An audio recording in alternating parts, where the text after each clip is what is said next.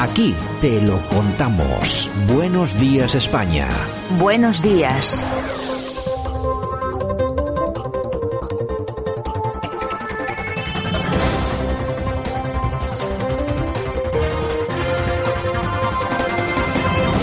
Bueno, y nosotros tenemos el COVID sobre la mesa, no solamente el COVID, sino todas las medidas que se intentan o se está intentando tomar, yo no sé si de forma acertada o no, por parte del gobierno, por parte de los partidos políticos. Vamos a hablar durante unos minutos de ello con Beatriz Araujo. Para eso nos vamos hasta Bilbao. Beatriz, ¿qué tal? Buenos días.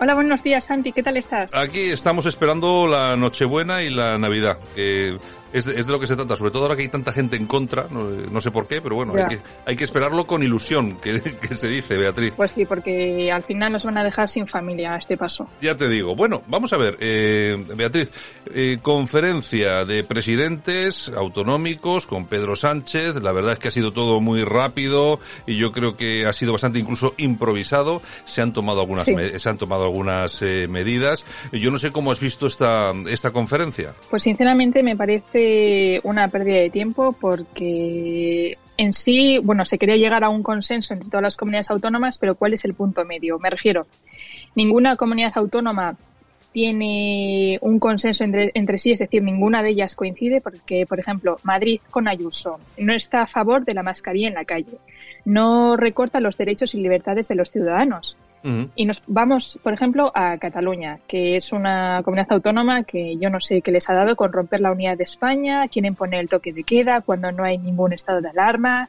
de necesidad ni de sitio. O sea, me parece que saltarse la ley mmm, así, pues no, no, es que no, no lo entiendo, no lo entiendo. Bueno, lo que sí es eh, cierto es que parece ser que el, el, presidente Pedro Sánchez se ha puesto un poco de perfil en cuanto a las, a las soluciones que se tienen que tomar y luego hay otro tema que también está causando verdadera, bueno, no sé si iba a decir debate, pero es una verdadera problemática, ¿no? Que es el tema del pasaporte COVID, sobre esa eh, supuesta ilegalidad. Es que es totalmente ilegal, porque por eh, razones vulnera el principio de legalidad ya en el, desde el punto de vista jurídico y el de proporcionalidad. O sea, ninguna persona está obligada a enseñar sus datos relativos a su salud que pertenecen al derecho a la intimidad. Y luego, por otro lado, los informes autonómicos no hacen que la medida sea proporcional al fin pretendido, que es precisamente la exigencia de un criterio de proporcionalidad, que es lo que se recoge en la Constitución. Uh -huh. Y también es que no se ha demostrado a través de esos informes que presentan que un vacunado contagie menos que un no vacunado. Por no hablar de que, por ejemplo, se establece que los menores de 12 años dicen que son el principal foco de contagio, pero a ellos sí que se les deja entrar en los locales. O sea, es que son medidas que no, son sin sentido, porque en los bares tú puedes entrar, enseñar el pasaporte COVID, pero por ejemplo al estadio de fútbol no lo tienes que presentar. O sea, es como incoherente. De todas formas, a mí me parece, yo no sé, yo no soy camarero, no soy propietario de un local, pero desde luego que, que ahora los hayan convertido en camareros policías y que tengan que pedir los DNIs, y te digo más, que yo o tú o cualquier ciudadano tenga que enseñar el DNI a un señor que me merece todos los respetos, es, lógicamente, pero que es un camarero, sí. yo no entiendo muy bien esto. Es que no tienen ninguna autoridad, porque es que lo que has dicho, o sea, no son autoridad.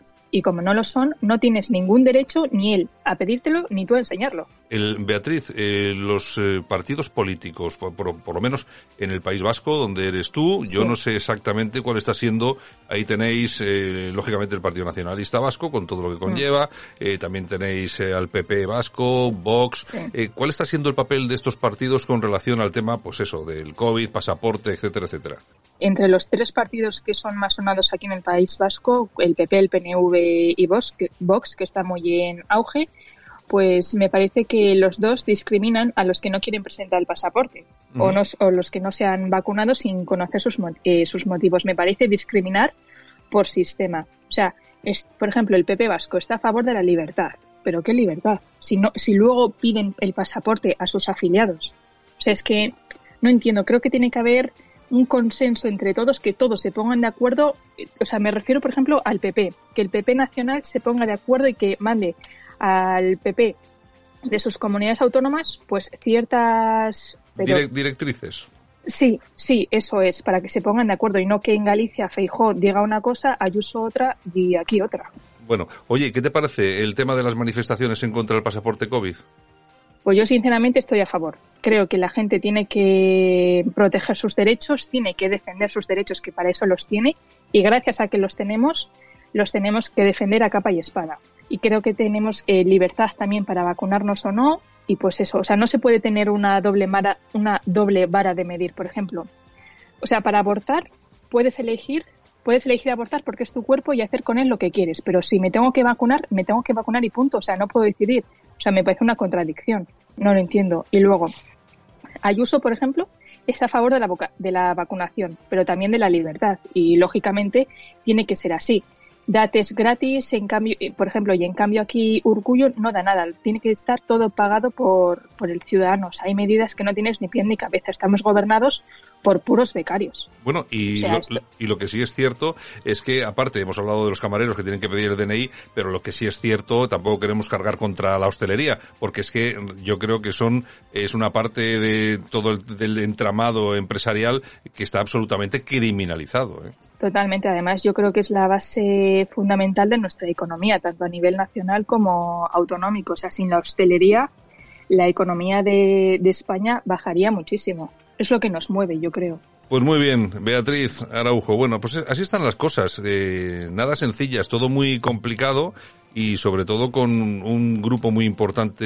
de personas en este país que defiende la libertad y hombre, vamos a ver que sí, que hay que defender la salud, yo no digo que no, pero es que la libertad eh, no, no puede ser que llegue solamente hasta la puerta de un bar donde un camarero te pide el DNI. Eh, o sea, es la cosa, la cosa está muy complicada. Bueno, en fin, doña Beatriz, pues nada, nos vemos. Bueno, feliz Navidad porque ya estamos en fechas. Nos, eh, nos vemos ya el año que viene.